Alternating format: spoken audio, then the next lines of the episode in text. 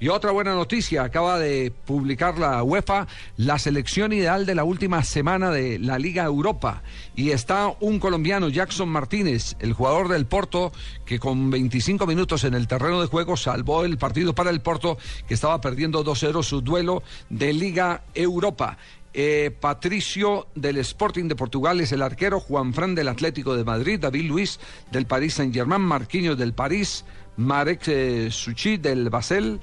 está también eh, Son Heung del Bayer Leverkusen, Kagawa del Borussia Dortmund, Karnisik del Bate Borisov, el ruso, Jackson Martínez, Totti de la Roma y Dani Welbeck del Arsenal.